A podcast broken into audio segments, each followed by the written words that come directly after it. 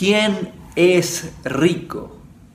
Rico es quien está feliz con su porción. Sé que querés una porción así de grande, así, gigante. Lo sé, lo sé, es cierto. Pero antes, estate feliz con la porción que tenés. Aunque sea así de chiquita, logra la plenitud con esa pequeña porción. De esa forma vas a ser la persona más rica del mundo. Y si Dios te trae más abundancia, más bendiciones a nivel material, que crezca y seguirás feliz con tu nueva porción. Si no estás feliz con esto, no vas a estar feliz con esto, ni con esto, ni con esto. Así que logra hoy la felicidad, la plenitud, la riqueza con tu porción.